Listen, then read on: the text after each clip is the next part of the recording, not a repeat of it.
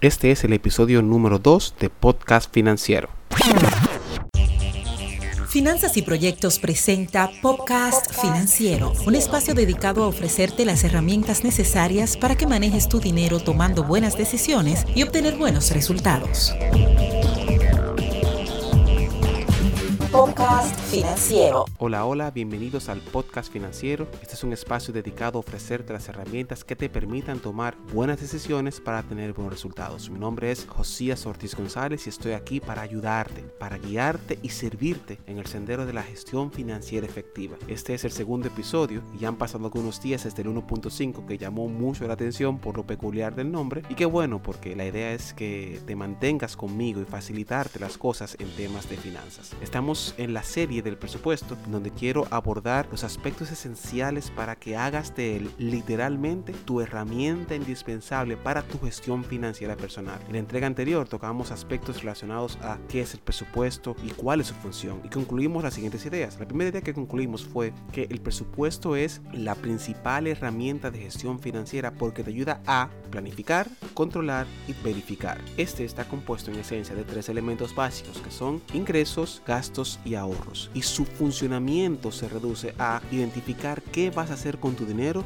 dónde y cuándo vas a utilizarlo y como un punto de referencia para evaluar tu desempeño financiero. Por último, eh, tratamos en la, en la episodio anterior la necesidad que tienes de una herramienta para ponerlo en práctica y tienes básicamente dos opciones. La primera es la manual, puedes utilizar una libreta o un columnar de contabilidad y la segunda es la electrónica, que tienes la opción de hojas de cálculo o aplicaciones o programas especializados. Yo, como te mencioné anteriormente, también entiendo que, bueno, para mí es más fácil usar el tema electrónico por lo de la automatización, de que puedes tener mayores recursos. Si tú prefieres el tema de lo manual, está muy bien. Lo importante no es la manera en cómo lo hagas, sino que lo hagas. Y si te da resultado, entonces ya estamos ambos ganados. Entonces, si logras implementar estas pautas y elementos, entonces estarás en el camino correcto hacia la gestión financiera en donde le aportarás valor a tu dinero, vas a tener una consecuencia natural de tomar buenas decisiones que te van a dar muy buenos resultados. Entonces, en este nuevo episodio lo que vamos a ver es la manera en que puedes elaborar tu presupuesto, sin tener que romperte la cabeza y sin pensar que es matemática cuántica ni física espacial.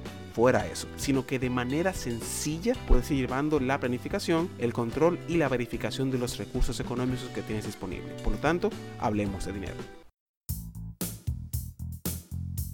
El tema de esta entrada es, de este episodio es cómo elaborar un presupuesto. Y yo quiero primero iniciar con las claves para elaborarlo. La primera es la disciplina y el enfoque. Para esto, eh, que es tan poco común, más que menos nosotros los latinoamericanos, que no solemos ser disciplinados ni enfocados, es para tú lograr eso tienes que primero reconocer el valor del dinero y darte cuenta de que no es un regalo que viene del cielo. Es decir, tú tienes que trabajarlo y sudarlo día a día, ya sea que te levantes temprano, que tengas que trabajar, por ejemplo, si eres maestro en preparar esa clase, es decir, no es algo sencillo, ¿no? El, el, dinero hay que trabajarlo y si tú trabajas, sabes lo que implica. Y lo segundo, para tener una disciplina y enfoque, debes saber que cada decisión que tomas, cualquiera que sea, afecta de manera positiva o negativa tu gestión financiera. Y aunque no necesariamente veas las consecuencias en el momento, no quiere decir que eventualmente no las veas. En otras palabras, lo que siembras, cosecha por lo tanto, tú tienes que sembrar bien para cosechar evidentemente buenos resultados.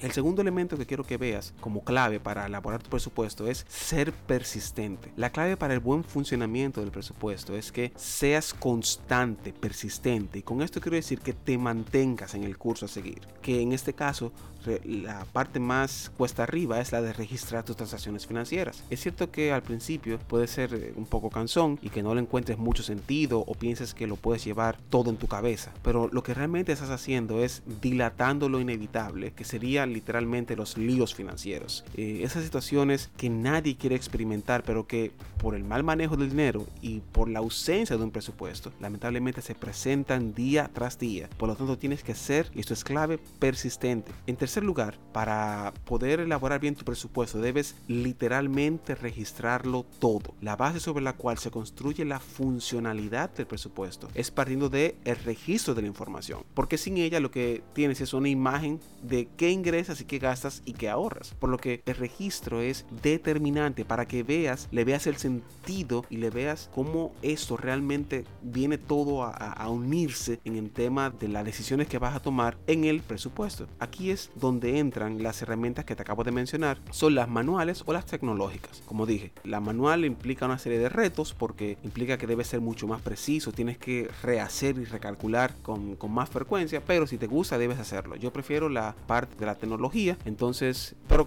en ambos escenarios, no importa cuál sea, lo importante es que tú tengas la capacidad de registrar todas las cosas que vas haciendo en temas de dinero. Entonces, ya que hemos visto cuáles son estas claves, quiero compartir contigo cómo elaborarlo. Entonces, cuando entramos al proceso de la práctica, que ya vimos, digamos, la parte teórica, ahora estamos en la práctica, yo quiero proveerte de algunos pasos para que tú elabores tu presupuesto de manera efectiva. El primer paso que debes hacer es identificar tus cuentas o rubros de manera detallada. Esto, tiene, esto quiere decir que debes listar todas tus fuentes de ingresos, todas tus fuentes de gastos y determinar un porcentaje del ahorro. En el caso de, por ejemplo, de los ingresos, debes tomar en cuenta que debes ver lo que serían los salarios, en caso de que seas empleado o empleada, o si tienes algún tipo de negocio. Esos ingresos representan el primer elemento relacionado a tu presupuesto, que son las entradas. También puedes tomar en cuenta las inversiones que tengas, si tienes algún certificado financiero, si tienes algún tipo de inversión en el mercado de valores, o si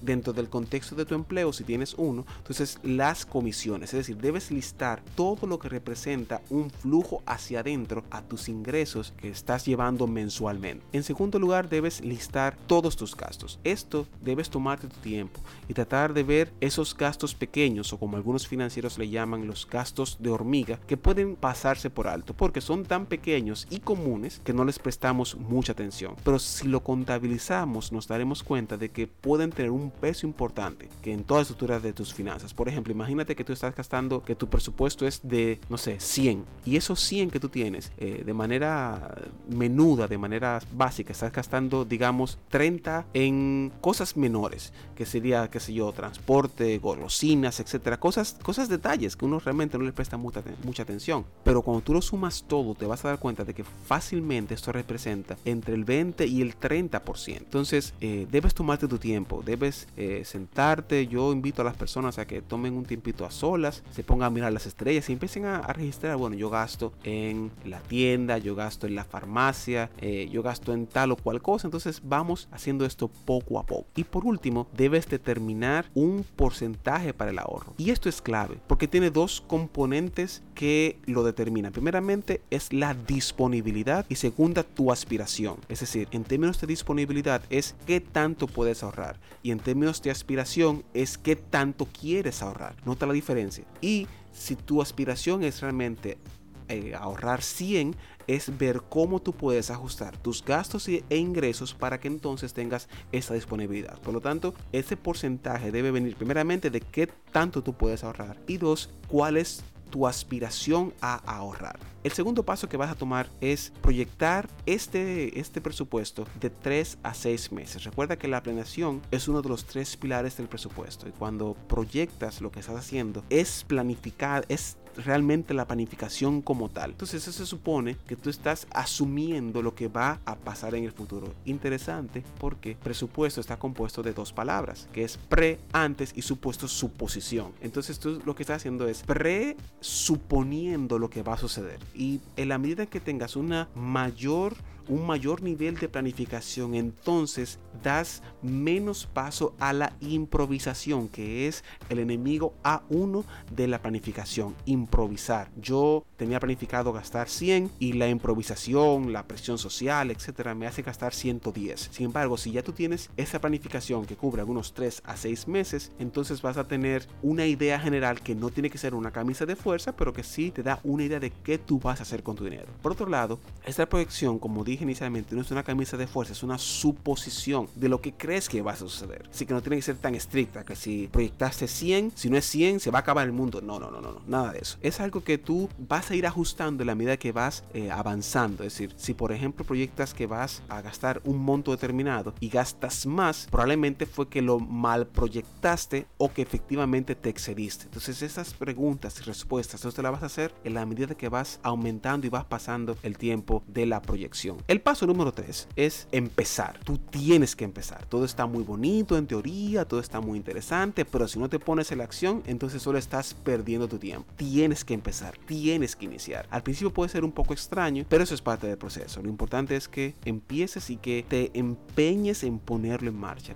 Es muy probable que en el proceso se te pase alguna información o sientas deseos de dejarlo y eso es normal. Le pasa a todos, aún a aquellos que estamos en el mundo de las finanzas. Lo importante es que lo retomes donde sea que lo hayas dejado e inicies una vez más. Por lo tanto, esos tres pasos te van a dar esta, esta visión general de cómo elaborar tu presupuesto. No tiene que ser algo traumático, tiene que ser algo que tú lo vayas llevando poco a poco. Como te dije, vas a tener situaciones difíciles, vas a ver momentos en que la cual tú vas a querer dejarlo todo, pero recuérdate que son, tiene que partir de las claves para la elaboración de tu presupuesto, que son primeramente la disciplina y el enfoque. Eso es clave y determinante. Segundo, debes ser persistente. No puedes pensar en que, bueno, ya logré hacer el presupuesto y ya después que lo hice, ya se acabó todo. No, tienes que ser persistente. Y por último, la tercera clave es tienes que registrarlo todo, literalmente todo. Entonces, para elaborarlo, tienes que seguir los siguientes pasos. Primeramente, tienes que identificar tus cuentas o rubros de manera detallada. Eso quiere decir que debes saber cuánto ingresas, cuánto gastas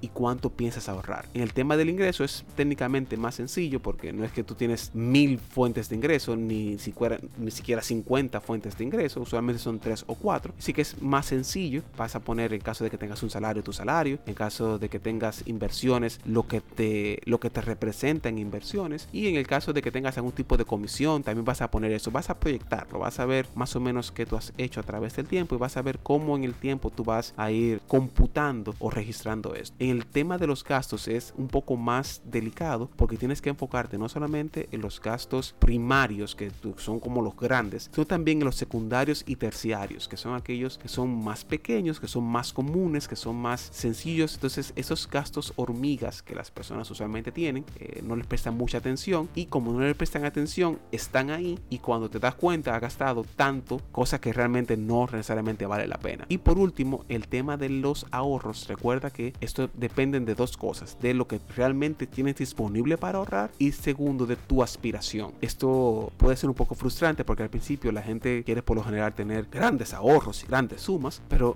como eso es un proceso, toma en cuenta que no es una carrera, nadie te está esperando, tú lo vas a hacer a tu propio ritmo. Entonces, el segundo paso que vas a tomar es proyectarlo por los próximos 3 a 6 meses. Es decir, vas a decir, bueno, yo voy a ganar 100 el mes 1, 150 el mes 2 y en el mes 3 voy a tener quizás una merma porque vendo menos, etcétera, y voy a gastar, y voy a tener el mes 150, voy a tener 90. Y vas más o menos porque ya tú te conoces y sabes qué puede pasar. Vas a tener como esas esas altas y bajas. Asimismo va a hacerlo con los gastos. Bueno, ya tú sabes que de aquí al mes número 3 vas a tener que pagar el seguro, la prima del seguro, o vas a tener que pagar la universidad si estudias, etc. Así que tú vas más o menos a ver cómo se va a ir comportando esto de 3 a 6 meses. Y por último, el paso más importante de todos es que empieces, que des el primer paso, que empieces a registrar, que empieces a planificar para entonces tener un presupuesto exitoso. Entonces, si tú logras llevar a cabo tanto las pautas como los pasos, entonces tendrás un presupuesto efectivo que le aportará valor a tu gestión financiera personal. Así que yo espero que en esta segunda entrega te haya sido de utilidad y no olvides que esto es un espacio en que nos conectamos y podemos dialogar. Así que envíame tus preguntas y comentarios y con gusto los responderé en la próxima entrega. Así que hasta nuestro siguiente podcast financiero. Bye bye. Gracias por haber estado con nosotros en esta entrega de Podcast Financiero. Si tienes inquietudes o sugerencias, no dudes en contactarnos enviándonos un correo a info o a través de nuestra página finanzasyproyectos.net. Hasta una próxima entrega. Podcast Financiero.